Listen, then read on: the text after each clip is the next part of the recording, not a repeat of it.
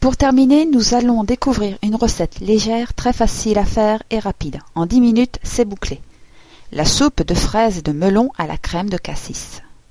Munissez-vous de 400 g de fraises, 300 g de melon, 150 g de sirop, 150 g de cassis, 50 g de menthe fraîche, cela pour 4 personnes. Mettez à fondre 100 g de sucre dans 50 g d'eau en portant à ébullition. Laissez refroidir et versez sur les fraises et le melon coupé en petits dés. Ajoutez la crème de cassis et disposez dans des petits ramequins. Parsemez ensuite de menthe fraîche ciselée, puis servez frais. Petit conseil, vous pouvez aussi ajouter 5 centilitres de Perrier frais et quelques grains de poivre, juste avant de consommer. C'est un plus. Vous pouvez enfin servir avec un thé ou un café.